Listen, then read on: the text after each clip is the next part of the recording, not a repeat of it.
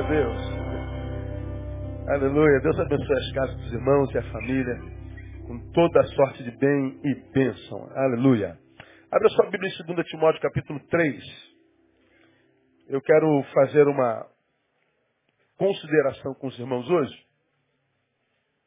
A partir de um versículo desse capítulo 3 de 2 Timóteo. E queria contar com a atenção dos irmãos. Hoje eu prometo e garanto, serei breve. O cara, o cara arrisca, como quem diz, mentiroso. Deus te abençoe. Aleluia. 2 Timóteo capítulo 3, você já abriu aí, amém? Olha o versículo 13. Mas os homens maus e impostores irão de mal a pior, enganando e sendo enganados. Mas os homens maus e impostores irão de mal a pior, enganando e sendo enganados. Não é palavra do Neil, não é palavra do, do filósofo, do, do, do psicanalista. É palavra de Deus. Algumas realidades desse pequeno versículo. Paulo aqui, pelo Espírito Santo, revela como será o futuro de um tipo de gente. Ele fala sobre o futuro de um tipo de gente. Está explícito aí. Não preciso explicar. É quase uma palavra profética. Ele do presente pega um tipo de gente e a partir da gente que ele vê e analisa, ele fala sobre o seu futuro. É como quem está fazendo uma profecia. Só não é uma profecia porque Paulo está fazendo o quê? Ele está falando isso baseado no óbvio.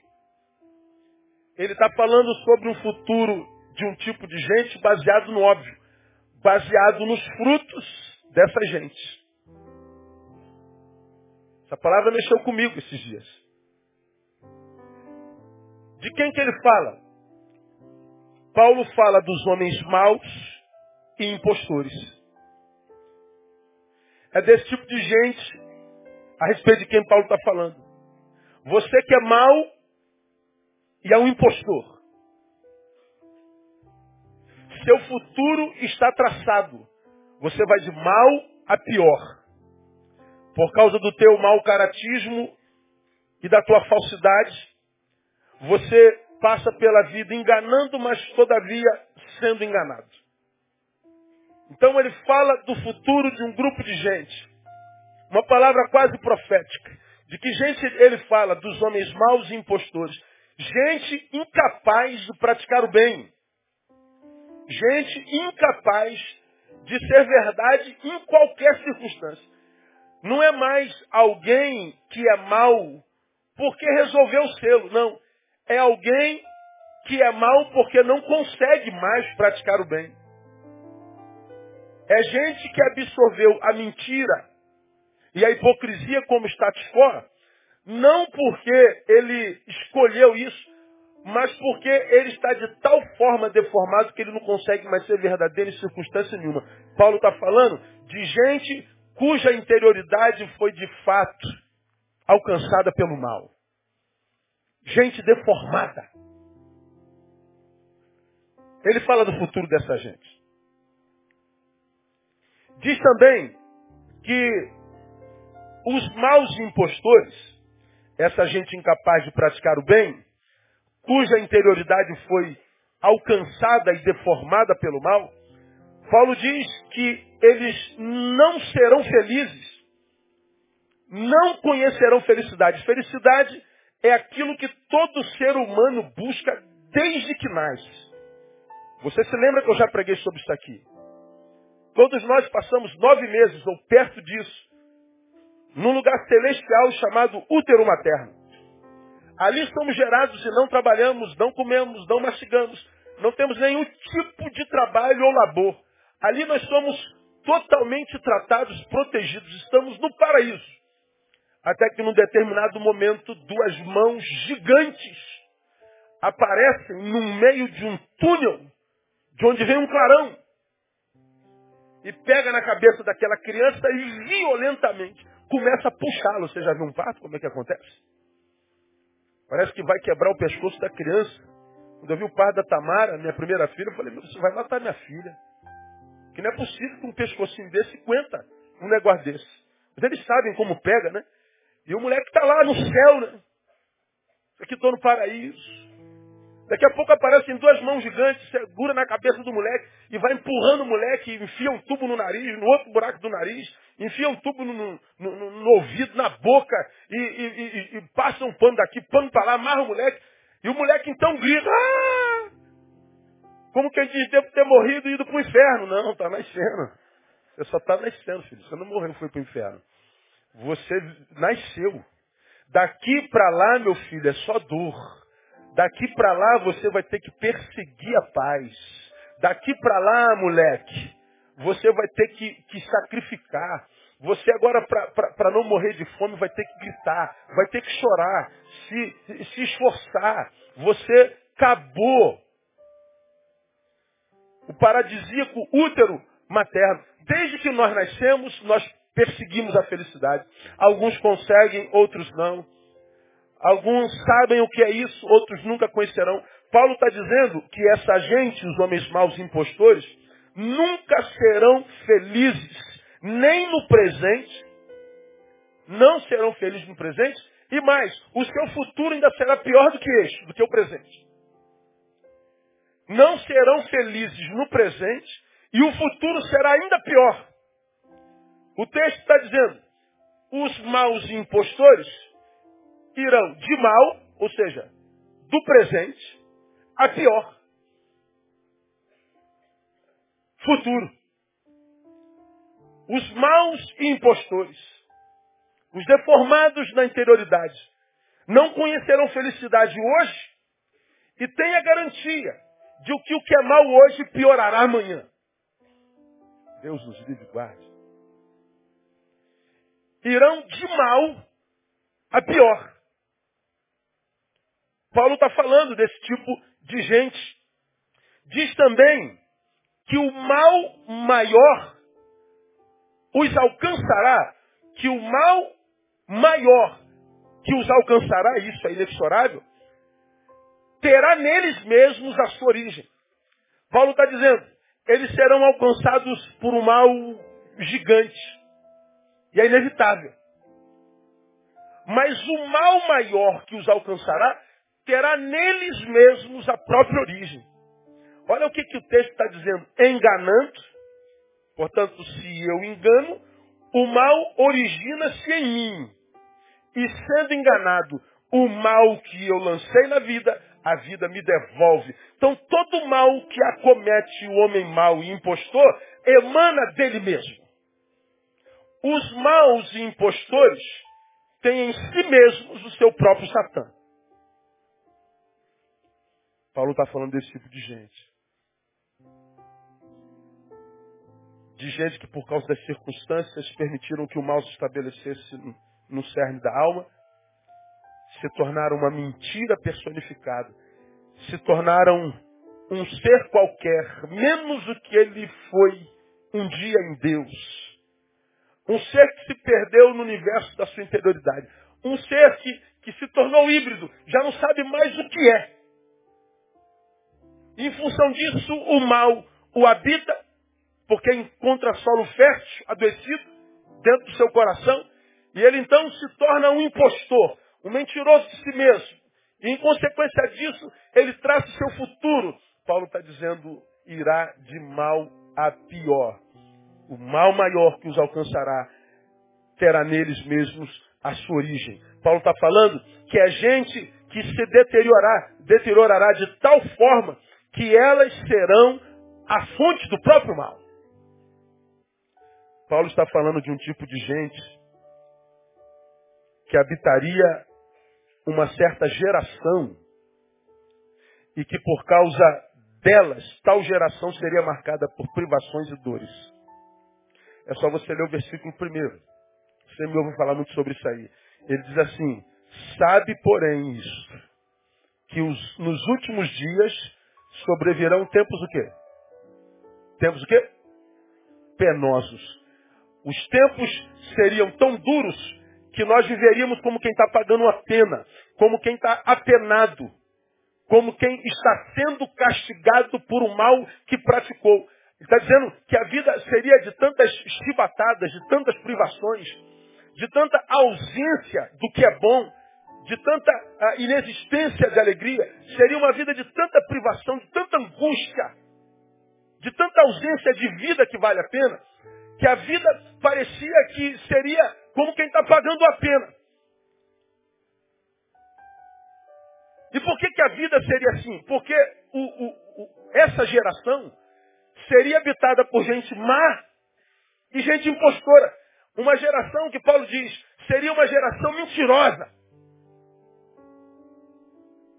Uma geração que não poderia acreditar em quase nada do que visse com seus próprios olhos. Uma geração que pareceria ser uma coisa, mas seria outra totalmente diferente daquilo que parece ser. Paulo está falando de uma geração impostora. Se Paulo fala de uma geração impostora, ele fala de uma geração que viverá frustração o tempo inteiro.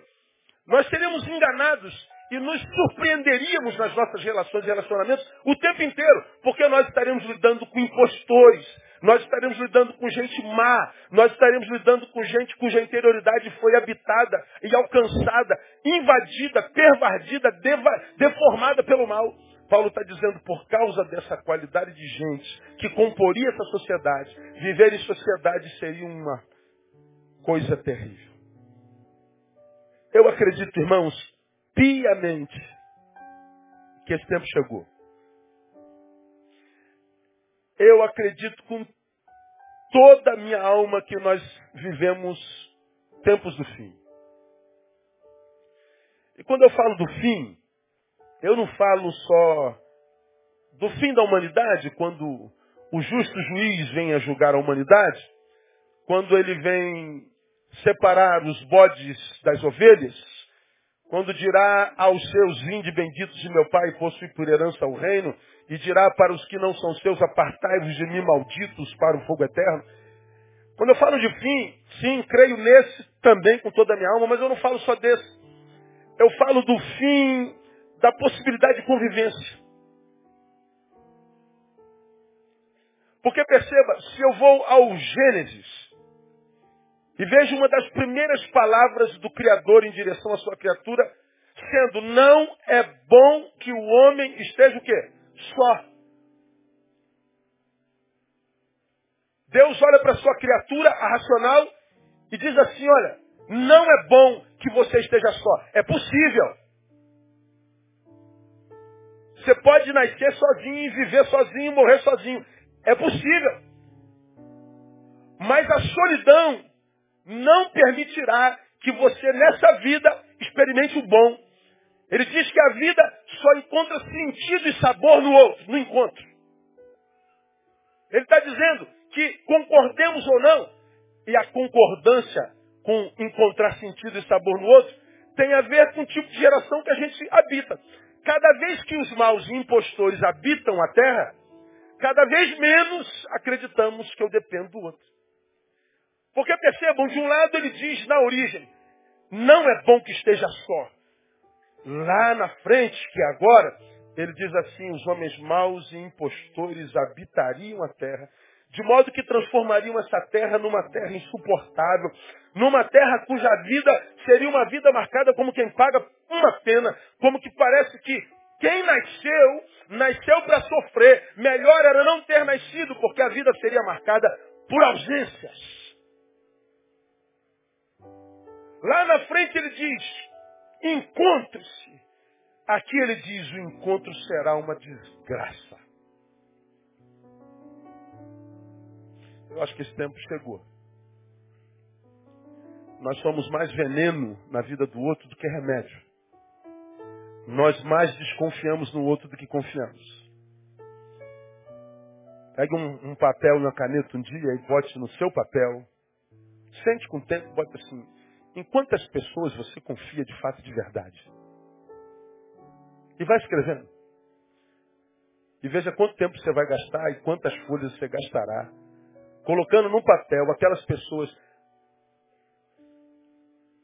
nas quais você confia de tal forma colocar a mão no fogo. A gente sabe quantas são, né? São muito poucas. Nós vivemos total desconfiança. Nós não acreditamos em nada do que vemos. Acreditamos pouco no que ouvimos. Nós vivemos um tempo de, de, de, de, uma população gigante, 7 bilhões, 226 milhões de seres humanos na Terra, mas nós vivemos a despeito desse alto número de gente, habitantes na mesma casa, a Terra, ainda assim nós vivemos como nunca um índice tão grande de solidão e ausência de vida. Por quê? Por causa dos maus e impostores. Eles são cada vez mais multiplicados entre nós, porque o mal está encontrando no solo do coração humano uma terra cada vez mais fértil para lançar a sua semente e cada vez mais fácil é ver essa semente frutificando.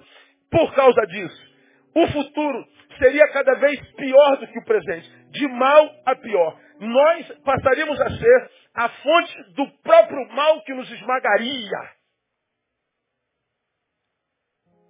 Ele fala de um tempo que seria quase insuportável de ser vivido. Eu acredito que esse tempo chegou. Bom, a questão para um dia como hoje, dia dos pais, quantos pais nós temos aqui presentes? Levante a mão, deixa eu ver bem, bem, bem alto. Um bom número. Quantos filhos que ainda têm pais estão aqui presentes? Levante a mão, bem alto. A grande maioria. Então, quando eu falo de pai, eu sei que eu estou alcançando muita gente. Ah, nesse dia dos pais, a questão para mim seria a seguinte. Como seriam os filhos desses homens descritos por Paulo? Esses homens, os maus e impostores, esse cujo futuro está determinado, seria de engano e de engano. Esse, essa gente cujo futuro está selado será pior do que o presente, que já é muito ruim. Esses homens, não é, maus e impostores, gente incapaz de praticar o bem.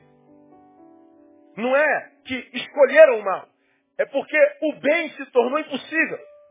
A ausência da prática do bem foi tão longa que eles perderam contato com esse bem, perderam a destreza com esse bem. E o mal então prevaleceu pela simples ausência do bem. Agora não conseguem mais. O mal invadiu. Como será o filho dessa gente? Essa gente mentirosa, hipócrita, na qual não se pode confiar. Qual será a relação do filho dessa gente com essa gente? Que filhos essa gente legará ao mundo? Essa gente cuja felicidade é uma impossibilidade. Essa gente que o mal que impossibilitará a sua vida emanará dele mesmo. Como será o filho dessa gente? Como serão as crianças? Como serão os adolescentes dessa geração? Era a reflexão que eu vinha é, é, é, pensando é, nesses, nesses dias que se aproximam ao dia dos pais. Bom, mas esse versículo, esse capítulo, ele fala como é que seriam os filhos dessa gente. Está no versículo 2.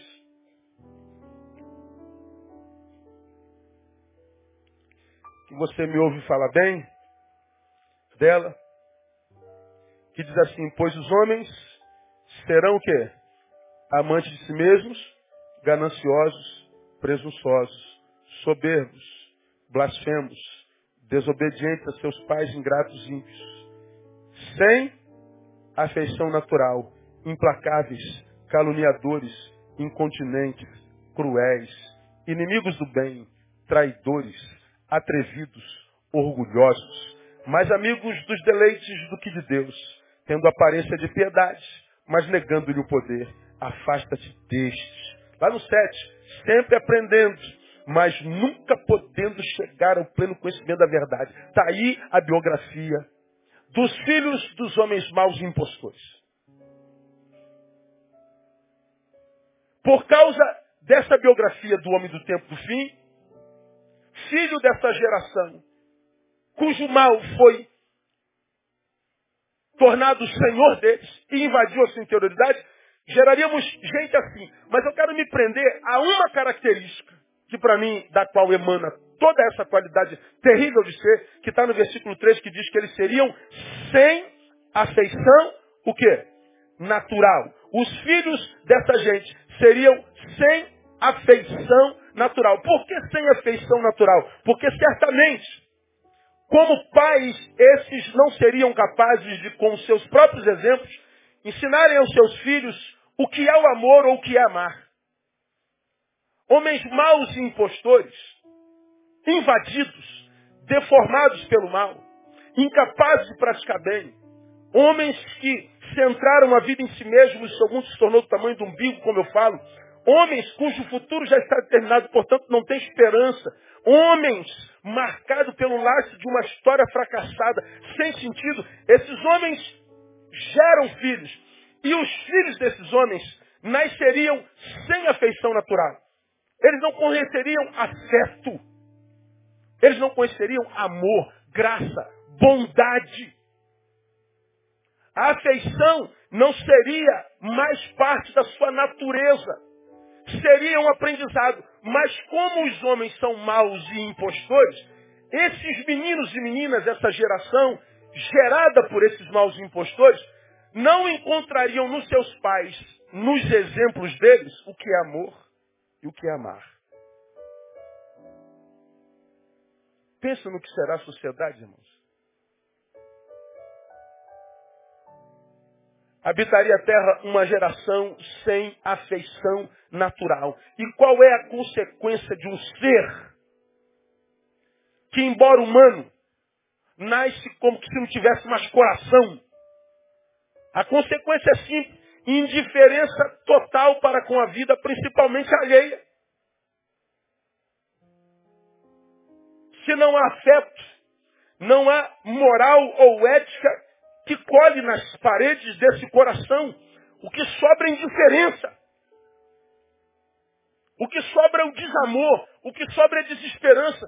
E o outro? O outro não me interessa. Dane-se. Morra. Nada tem a ver com isso. Porque o que nos une, o que possibilita a nossa relação, é, são os afetos. São os amores nas suas formas multifacetadas. Amores em tantas vertentes que, por serem amores a despeito das muitas vertentes, possibilitam a convivência. Por exemplo, eu tenho um amor por Andréia que eu não tenho por nenhum outro ser nesse planeta. Mas o amor que eu tenho por Andréia, que é minha esposa, embora seja único, enquanto direcionado àquele ser, existem outros tipos de amores que emanam de mim e alcançam outras pessoas. Há o amor que eu tenho por Tamar e Thaís, que é completamente diferente do amor que tenho por Andréia. Mas eu tenho amor pelo Ed que é minha ovelha há muitos anos, que é amor a despeito de ser do mesmo sexo que eu, que é completamente diferente do amor que eu empresto a Tamara e Thaís e empresto a, a, a, a Andréia. Eu tenho amor por Isaías, que é diferente do amor que eu tenho por Ed. Porque com ele eu tenho mais intimidade, estamos juntos há mais tempo. Caminhamos mais perto. Tenho amor por um serzinho que habita a minha casa há 10 anos chamado Shadow Barreto, que é meu cachorrinho. Amo de paixão. Mas é um amor diferente que eu tenho pelo Ed, pelo Isaías, pela Tamara, pela Thaís e pela Andréia. Amores diferentes. Esses amores, nas suas multiformas, forma de ser, nesse é, é, é jeito multiforme de ser, faz com que, com que de um único ser brote amor para lá, bote amor para lá, bote amor para a filha que está lá atrás, para outra filha que está em casa, para a mulher que está chegando de viagem, que está na estrada, por Alisson e por Kleber, e o amor que emana de mim vai invadindo as minhas relações e a minha geografia. Só que do Ed tem amor também por aquele, por aquela, por aquela, por aquela. Nosso amor vai construindo redes invisíveis que vão entrelaçando gente que passa entre nós. Esse amor, esse afeto, nos une de alguma forma, de modo que eu posso não conhecer você, mas se eu vir alguém agredindo você, eu me sinto agredido e eu posso protegê-lo. Por que está protegendo? Você nunca viu esse cara? Alguma coisa nos une. Nem que seja o amor da raça. É o amor que torna a vida possível. Agora, imagine a geração filha dos maus impostores, que já não nasce com a genética do amor, já não faria mais parte da sua natureza. O amor seria um aprendizado. Mas seus pais são mentirosos, são maus, eles não aprenderiam. Portanto, o amor não mais emanará desse sujeito, nem mesmo pela sua esposa, nem pelo seu filho, muito menos por um amigo, muito menos por um cachorro, por um estranho. O meu mundo é tamanho do lugar onde eu piso. Não haverá mais entranháveis laços de afeto. Não haverá redes de misericórdia. A indiferença e a individualidade, o melhor, o individualismo, que é o adoecimento da individuação, seria uma marca tão profunda que o outro seria totalmente outro, de modo que eu não tenho absolutamente nada com ele. O nós desapareceria da história. Nós já estamos vivendo esse tempo. E esse tempo seria um tempo, na minha concepção, insuportável. Insuportável. E os filhos iriam reproduzindo isso. O quê? A ausência do amor. Deixa eu mostrar um videozinho para os irmãos. Acho que está no, no, no, ponto aí. É, é algo que acontece todos os dias. Estamos cansados disso aqui, já está ficando sem graça. É uma reportagem, veja essa reportagem. Jornal Dois minutos. falando da morte de uma adolescente durante uma briga em frente à escola estadual onde ela estudava, em Campo Grande. O motivo da briga é uma discussão por causa do cheiro de um perfume. A polícia procura uma adolescente e uma jovem de 18 anos consideradas suspeitas do assassinato. As imagens gravadas por celular mostram o início de uma briga entre estudantes da Escola Estadual José Ferreira Barbosa, Luana Vieira Gregório, de casaco vermelho, dá socos e pontapés em outra estudante, que usa camiseta azul e está caída no chão. Uma terceira jovem chega e começa a bater em Luana. Um professor se aproxima e tenta acabar com a luta. Ao redor das meninas que brigam estão dezenas de estudantes. Alguns preferem gravar a cena, outros tentam interferir na briga, que acaba envolvendo vários jovens. A estudante de azul pega um objeto que parece uma faca das mãos de um menino e parte para cima de Luana. Recebe um chute, mas não sai da briga. Neste momento, Luana é derrubada no chão e atingida por um golpe de faca na barriga. A adolescente de camisa azul sai da cena do crime, com uma faca na mão.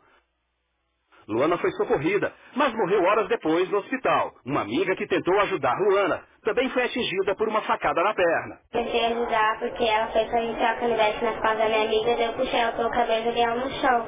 Daí foi na hora que ela entrou a faca na minha perna, depois ela foi e foi pra cima da minha amiga. Segundo a polícia, a estudante que aparece com a faca na mão e uma jovem de 18 anos são suspeitas do crime e estão sendo procuradas.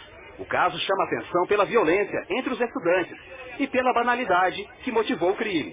De acordo com testemunhas, a briga teria começado por causa de um perfume que Luana estaria usando e causava alergia em uma colega de classe. A mãe da adolescente contou que uma das suspeitas do crime já havia brigado com Luana no ano passado e que, por isso, ela transferiu a filha de escola. Mas a mudança não acabou com a rivalidade. Minha filha tem 15 anos.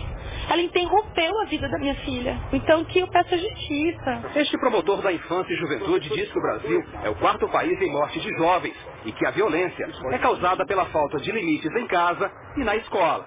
Enquanto nós trazemos essa política de impunidade e de falta de limites, nós teremos adolescentes fazendo o que bem pensam. Nós precisamos urgentemente de recuperar a autoridade dos pais sobre os filhos e isso a nossa legislação permite a adolescente Luana tinha okay. 15 anos que morreu. Vemos essa cena todo dia no jornal, todo dia você vê essas brigas pós-escola. E quase sempre meninas, já repararam? Ah, se você jogar no YouTube brigas na escola, você vai ver poucos meninos brigando e mais meninas brigando.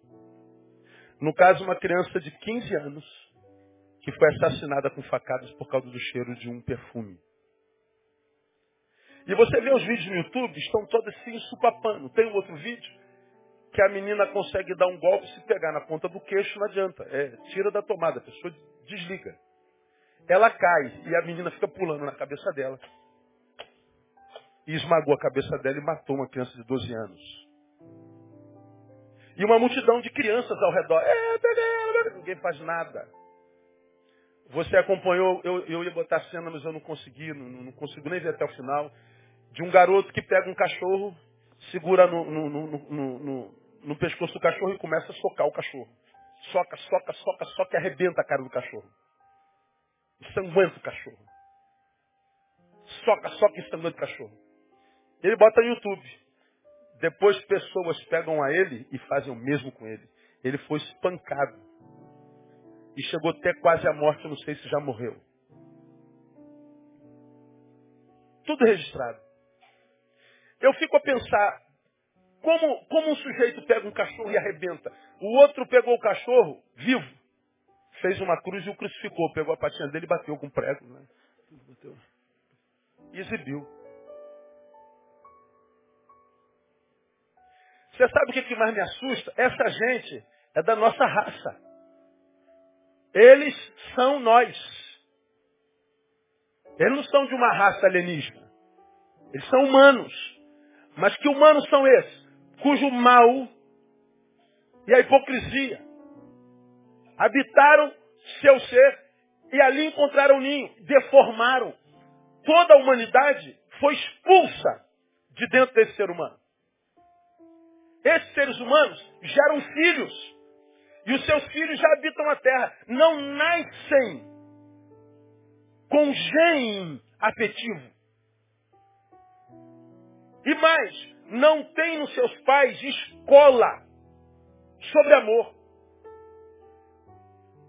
Parimos monstros sem coração. E quando a Bíblia diz que os maus impostores teriam em si a própria origem do mal, certamente fala também daqueles que eles colocariam no mundo. Fariam mal a si próprios. Tempos difíceis nos, nos, nos aguardam. Tempos difíceis estão diante de nós.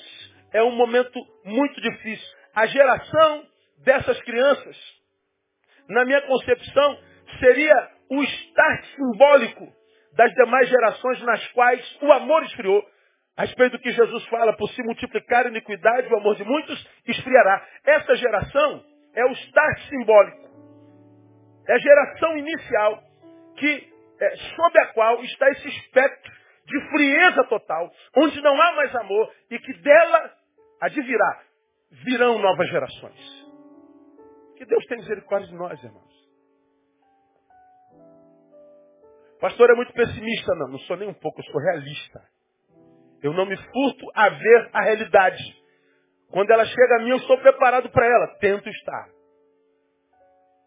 Não dá mais para ver a vida só com romance. Isso é o que nos habita. Essa é a questão. Isso é extremamente preocupante. Agora, o mais preocupante de tudo é saber, também com Paulo, que se o amor inexiste na vida, não se pode chamar mais a vida de vida.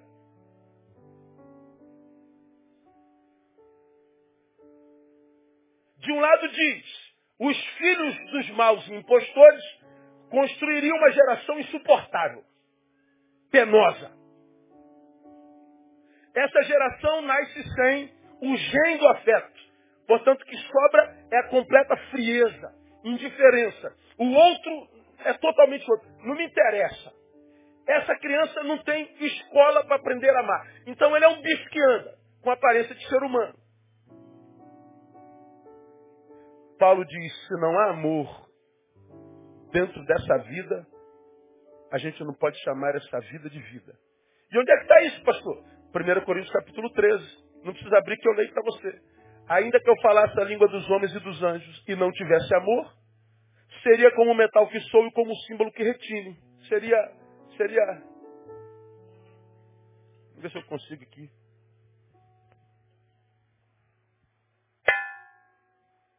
Qual a duração desse retinir?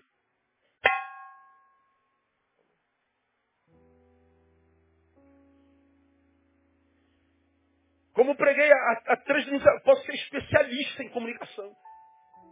Fala a língua dos anjos e dos homens. Sou homem ponte entre a terra e o céu. Sou homem ponte entre o homem e o homem que estão em litígio. Eu sei falar a língua daqueles que já não conseguem mais se comunicar. Eu sei ligar o homem a Deus e Deus aos homens. Especialista em. Tem amor, Neil? Não. Você então é capaz de gerar paz na vida de pessoas, mas nunca conhecerá a paz que você gera neles. Porque não tem amor. Olha o versículo 2. Ainda que tivesse o dom da profecia, conhecesse todos os mistérios, toda a ciência, ainda que tivesse toda a fé, de maneira que transportasse os montes, e não tivesse amor, nada seria. Ele está dizendo que ainda que você tenha os mais excelentes dons, ainda que você tenha experiências no campo metafísico, ainda que você tenha experiências supra-humanas, espirituais, tem amor no coração? Não! Você vai ter experiências estanques, esporádicas, que não se transformarão em vida na sua vida. Você vai continuar oco, você não é nada, porque não tem amor. Você vai no versículo 3, ainda que eu distribuísse todos os meus bens para o sustento dos pobres. Ou seja, eu fosse um filântropo, um homem cheio de boas obras, ainda que entregasse o meu corpo para ser queimado, um mártir da bondade, não tivesse amor, nada disso me aproveitaria. Paulo está dizendo, o que transforma minha vida em vida é o amor. Se na vida e não existe amor, não chame isso de vida. Ora, de que fim que eu estou falando? Do fim da vida em vida. Nós vivemos o apocalipse. O mundo acaba quando acaba o amor. E a desgraça é que ele continua existindo. A gente vive a morte. A gente vive a não vida. A gente vive a vida sem sentido. Diz que esse tempo não chegou. Diante desse quadro aterrador e preocupante, Pai, o que, que a gente tem que fazer? Eu tenho duas filhas e, e quando casei com a Andréia, os mais antigos sabem disso, já compartilhei, falei assim, André, você quer casar comigo? Eu não quero ter filhos. Mas você não quer ter filho? Não, não quero ter filho, não quero ser pai. André sempre quis ter duas filhas. Eu não queria ter filho nenhum. E não sabia por quê, se você me perguntasse, eu não sabia. Hoje eu sei, inconscientemente eu tinha muito medo de ser pai. E no que minha filha poderia dar ou ser. Acho que eu me vi incompetente. Quando Tamara nasceu, eu fui tomado por pânico. Entreguei a graça. Deus, como é que cuida disso? Onde é que está o manual? Como que educa isso?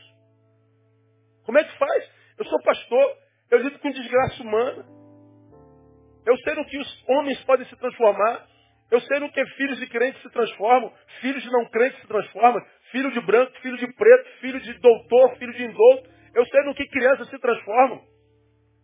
Falei, meu Deus, como é que eu faço isso aqui? Um pavor. Porque depois de quatro anos de casado, já tendo estudado tudo, rodado tudo, viajado tudo, quem sentiu falta de alguém na casa foi eu. Foi eu que pedi o filho. Aí André fala assim, como eu planejei, quatro anos depois. A gente pensa que manda alguma coisa, a mulher não tem jeito, só, só, só, não, só não reconhece quem não quer. Não é? Então, aí veio Tamara alegria total. Eu vi o parto de Tamara. E a gente volta para casa, eu me lembro saindo da clínica Jabur, que é do, do, da, do padrinho da Andréia. E, e, eu falei, meu Deus, como é que faz isso aqui? Que responsabilidade é essa? Essa alma vale mais do que o mundo inteiro. Um pavor enorme. E a gente cria nossos filhos, e, e, e a gente cria com cuidado tremendo, até que ela, ele vai para o jardim. Jardim 3, eu acho que é o primeiro, se eu não me engano. É isso mesmo. É, é, perto, se não for três é quatro, se não for quatro é dois, alguma coisa por aí. Aí, seu filho começa lá, o primeiro dia chora tal. Aí daqui a um mês, teu filho já vem com um comportamento esquisito. Até que pela primeira vez, ela vem e traz um palavrão para casa. Eu falo, meu Deus, o sangue de Jesus tem poder. Onde é que essa criança aprendeu isso? Meu filho começou a se relacionar, meu filho. As influências começaram a ser trocadas. Os câmbios começaram a, a exercer função e efeito. E a gente fica aterrorizado, eu não falar isso, que isso é feio, fica não sei o que, que bababá. Vai crescendo, daqui a pouco tu encontra tua filha na frente do banheiro mexendo no chibio. Aí você fala, tira a mão daí, menino, que você é sujo. Aí a menina te pergunta, mas por que, que eu posso botar a mão no nariz e não posso botar a mão no chibio? Qual a diferença do chibio para o joelho? Qual a diferença da orelha é, para o ânus, que ela nem sabe o nome? A criança não sabe. Mas a nossa mente já está poluída, então a gente fica desesperado com qualquer coisa. Falei, Deus, como é que faz? Como é que educa? Como é que ser a sexualidade? Como é que apresenta? Um desespero danado. E a gente vê nossas filhas crescendo, chega na pré-adolescência, aquela época que ela sabe tudo. Não se mete na minha vida, mãe pai, que eu sei da minha vida, sabe? Aonde aprendeu onde, ô desgraçada? Aonde foi tua escola de vida?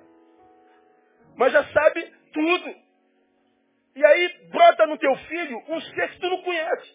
Não foi eu que parei essa desgraça aqui, meu. Aonde que essa porcaria apareceu? Mas é aquela fase de, né, é, não é mais criança nem é adolescente, é o quê? Não é. Então é, é, é tudo. E dá um medo, eu falei, meu Deus. Aí a gente vai estudando ele aqui, fala assim, não, pai, fique tranquilo, acredite na educação que você está dando. Acredite no que ela vê na tua casa. Acredita que ela é testemunha da forma como você trata a sua mulher, de, de como a sua mulher lhe trata. Acredite que ela é testemunha ocular e a mais poderosa da tua relação com teu Deus. Acredite no fato dela acreditar na tua fé e no Deus que você tem vivido dentro da sua casa. E a gente vê então nossas filhas crescendo, se transformando numa mulher de bem, numa pessoa honesta, numa pessoa decente de quem a gente se orgulha. Eu morro de paixão pelas minhas filhas, do meu jeito, do meu modo. Não sou melado como Andréia, não sou melado como Thaís, mas do meu jeitão, tento ser o melhor pai que elas podem ter na vida, de modo que o simples fato de olhar para mim gera orgulho nela. E imaginar que elas possam olhar para mim e sentir orgulho me desespera. Agora voltemos para cá e coloquemos esse pai na frente desses filhos. Impostores e maus,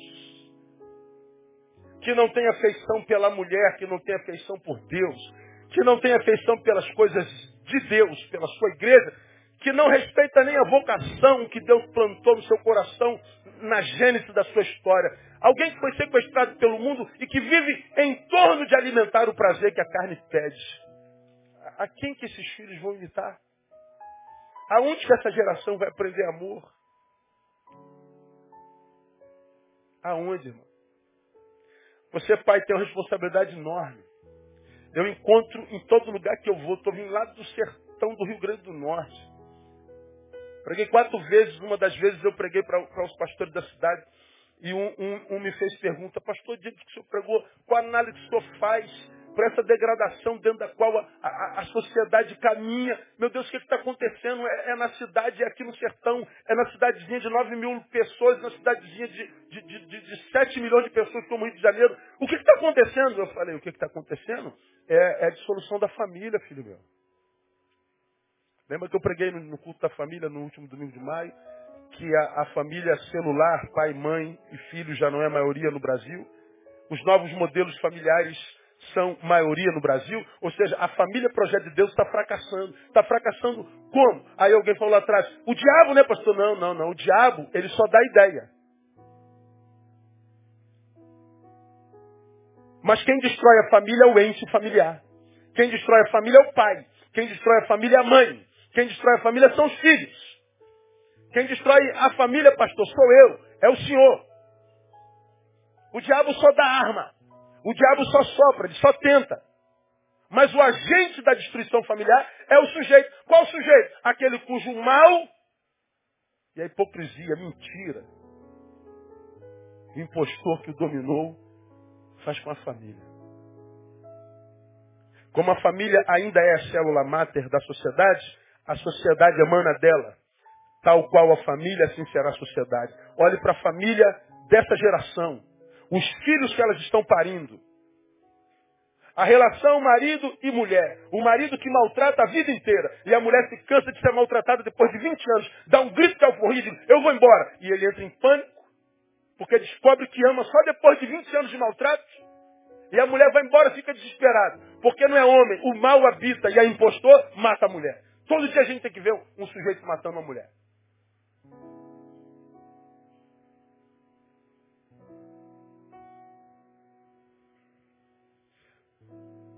O que fazer? Eu vou sugerir para você. Pergunte para si mesmo que tipo de pai você tem sido. Vai para o espelho fala, oh, cara, Neril, que tipo de pai você tem sido? Mas responda com honestidade.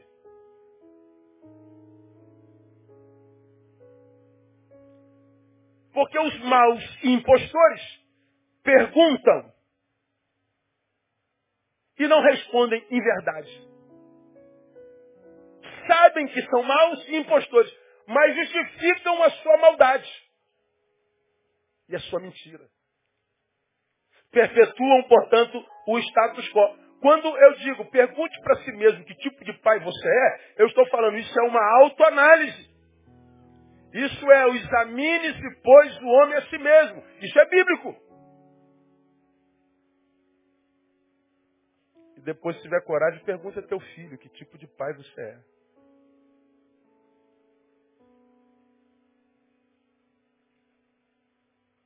Agora, se perguntar, perguntar é se comprometer, permita-se ouvir a resposta com honestidade, sem punir a seriedade e a verdade que o apóstolo perguntou.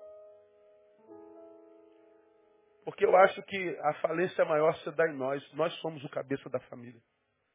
Você vê como é que você pode imaginar a. Não, eu ia falar uma coisa, mas não. É, é algo que aconteceu no meio de vocês, mas eu vou ficar quieto. Que pode ser que eu esteja errado na minha, na minha análise, eu não quero, eu não quero julgar. A, a responsabilidade da família recai sobre a minha pessoa como homem e sobre a tua pessoa como homem. Então eu preciso perguntar que tipo de pai eu sou. E mais, se você se descobre mal e impostor, sou mal e impostor, arrependa-se e volte à prática de 1 Timóteo 5,8. 1 Timóteo 5,8 foi o versículo que eu usei para pregar no dia 30 de, de maio, no culto da família. Que está lá. Pelo que se alguém não cuida dos seus, principalmente dos da sua casa, nega a fé e é pior do que o quê? O incrédulo. Então nós aprendemos em Paulo, mais uma vez, o Espírito usando Paulo por causa da sua capacidade, nós aprendemos que quando a graça de Cristo alcança de fato alguém, a priori não manda esse alguém para a igreja, manda esse alguém para casa.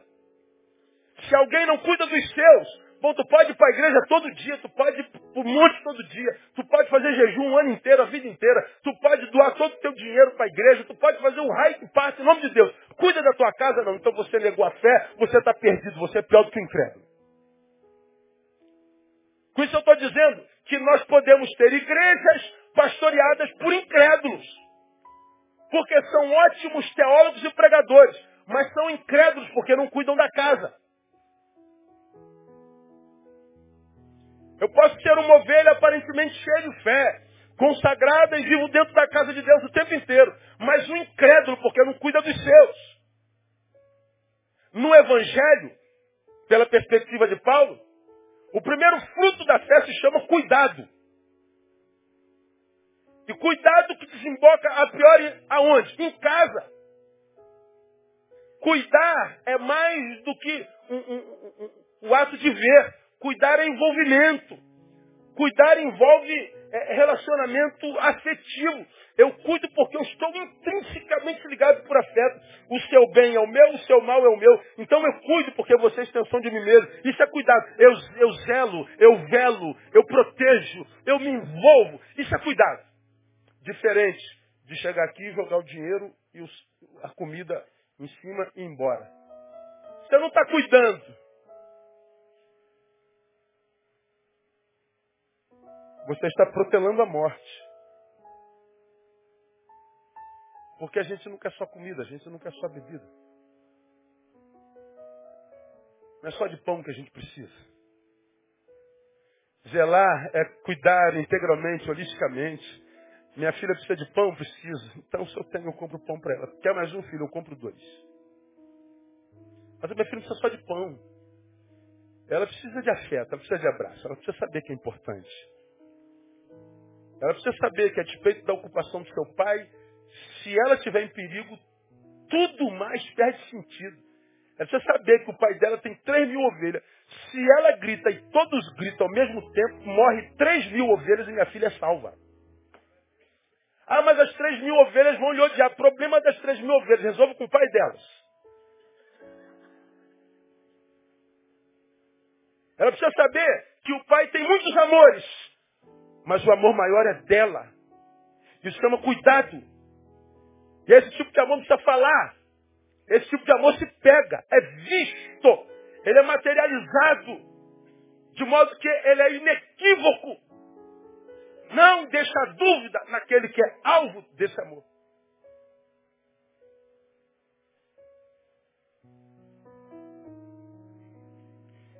Voltar a 1 Timóteo capítulo 5, versículo 8.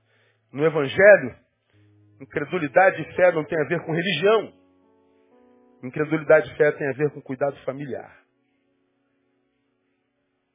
Então, Pai, é, nesse tempo que se chama hoje Dia dos Pais, a proposta para que a gente reconstrua o que está sendo quebrado é arrependimento.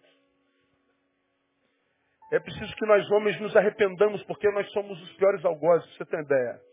Eu vou falar, ó, numa palavra como essa, tu vê quatro, cinco homens se levantando para ir embora.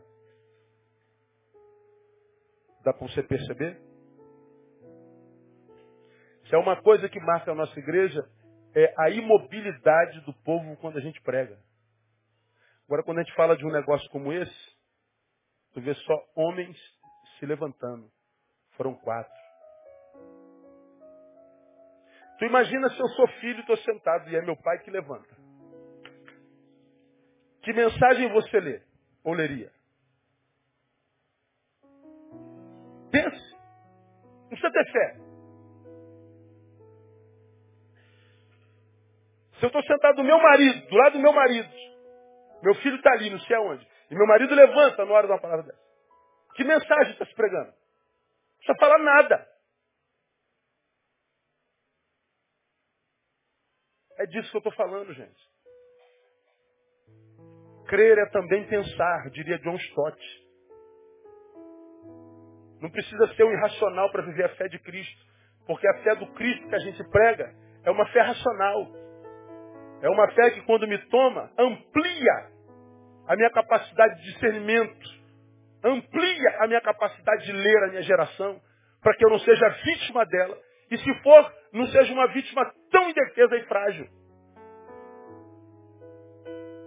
Se a família está como está, grande parte deve-se a nós homens cuja emoção e afeto é muito mais frágil do que das nossas esposas, do que as mulheres. As mulheres têm úteros e nós não. Se nós pensamos nossos filhos e nos preocupamos com eles, sobre eles, principalmente os maiores, chegou a adolescência, nem mal, a gente já não pode fazer mais nada. Não dá para cortar a asa do moleque, falar não voa, não adianta. Eu posso tentar ajudá-lo a voar certo. Agora, ele só voa certo se me ver voando. Porque se eu falar voa para cá, voa para lá, não adianta. Ele é refém dos sentimentos, ele é refém dos tesões que lhe habitam. Ele é refém dos seus desejos. Os adolescentes não têm competência para gerar a sua própria vida. Eles têm acesso à, pornografia o tempo inteiro. Para onde o pênis aponta, eles vão. Não há como lutar contra isso as pulsões, os tesões, os desejos pululam como algo intransponível, insuportável. Ou eles têm exemplos que arrastam, ou o mundo os arrastam de nós. E ver tantos filhos se perdendo é tão triste. É, ver tantas famílias acabando o tempo inteiro, irmãos, é tão triste, é tão, é tão angustiante. Pastor, divorciei. Pastor, minha esposa foi embora. Pastor, meu marido foi embora. Pastor, meu filho se perdeu. Pastor, meu Deus. Quando teu povo aprenderá, Senhor, que a única coisa que eu posso fazer por uma esposa que eu quero ver mudando é me transformar naquilo que eu quero ser, ver gerado nela. Quando é que nós vamos aprender que a única coisa que eu posso fazer por um filho que está se perdendo, que eu quero que se ache, é me transformar naquilo que eu quero ver gerado nele? Não há mais recurso que salve. Porque nós não fomos professores. Fazemos parte de uma geração de homens maus e impostores, que vão de mal a pior. Eu sou parte, você, nós somos parte, diz a palavra, de um tempo mau, que vai se especializar em maldade. Um mal que vai melhorar. Um mal que vai se transformar em excelência. Se a Bíblia me fala disso, eu tenho que me preparar para esse mal.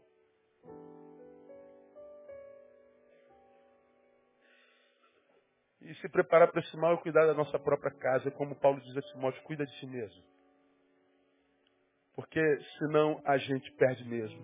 Arrependa-se. Por quê? Porque o mal que fazemos à família é mal que fazemos a nós mesmos. Consequentemente, teremos um presente infeliz e um futuro ainda pior. Minha palavra, meu desejo aos pais nesta noite, não seja mal, seja bom. E que a sua bondade seja vista por aqueles que contigo habitam. Ame seus amigos. Ame seu trabalho, ame seu futebol, ame a sua cerveja, se é o teu caso. Ame se você quiser amar, mas que os teus saibam que o amor que eles têm de você sobrepuja todos os outros.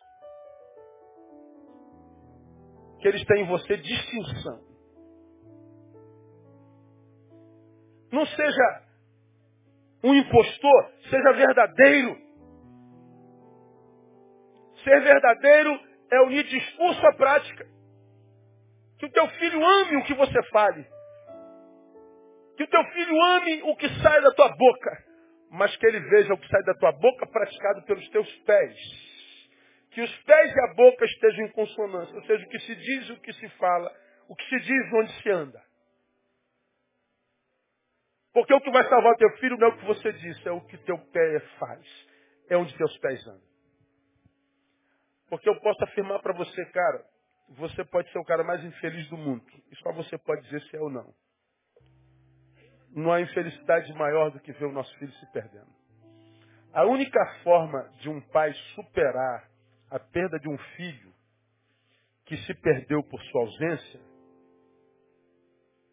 é se tornar mais impostor ainda, a ponto de dizer para si mesmo: eu não tenho nada a ver com isso. Só que mesmo esse impostor que diz diante da perda do filho não tem nada a ver com isso, esse impostor não dura para sempre. Chega um momento na vida que tem uns relampejos de realidade. Você é o culpado. E o desespero toma. Eu acho que é possível que nós nos percamos. Mas se nossos filhos se salvarem, a gente suporta. Você concorda comigo, amém ou não? É como se a gente estivesse numa embarcação. Estamos no meio do mar e só tem uma boia. Estamos eu e nossos filhos. Os dois seguram na boia e os dois, quando seguram na boia, os dois afundam. Você está com seu filho. Qual seria a sua postura? Bom, mormente, qual seria? Me diga alguém? A gente larga a boia e deixa a boia com o filho para o filho se salvar. Hoje eu não sei. Hoje talvez eu dê um no queixo do filho para ele desmaiar e eu seguro a boia. Eu não sei. Maus e impostores. Mas a natureza, a saudável diria, meu filho, salve-se. Papai já viveu mais tempo que você. E saber que eu salvei meu filho, me parece que me conforta até na minha própria perdição. Agora, se na minha vitória eu vejo meu filho se perdendo, eu não creio que tenha paz, poder na terra ou fora dela que nos console disso. Seja bom, seja verdadeiro, faça isso, sobretudo, amando a sua família. O único beneficiário é você. Eu viajo a beça. E eu não consigo passar mais de dois dias longe de casa. Sou intrinsecamente dependente de minha esposa. Eu não escondo de ninguém. E eu vou, prego, prego, abençoo, todo mundo fica cantado, todo mundo fica bobo, todo mundo quer tirar foto, todo mundo quer... Mas quando chega amanhã da hora de voltar, irmão, horário de ir embora, meu Deus, eu faço minha mala, eu jogo tudo dentro da minha mala, assim, ó, soco tudo lá, fecha e vou embora. Cara, eu estou voltando para casa. Estou voltando para casa. Voltar para casa, irmão, é a melhor parte da viagem. Mesmo que a viagem seja para Nova York.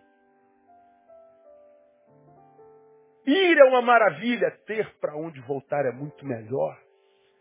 Saber que daqui a pouco eu vou ver as minhas mulheres e o meu cachorro. E no dia dos pais, saber que elas vão me dar um abraço com orgulho. De repente até comprar um presentinho com meu dinheiro. Mas lembraram de mim. Isso é vida. Você entende o que eu estou falando? Concorda comigo, ou não? Só quem tem família sabe disso. Então, pai, não joga a tua família fora com tanta facilidade. Seja o agente de transformação dela. Pague o preço. Arrependa-se. Renuncie. Deixe de ser mal e impostor. Seja bom e verdadeiro.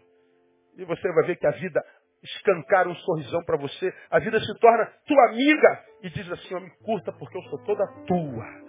E eu me dou a você com abundância. E você vai ter uma vida cheia de Deus e cheia de vida.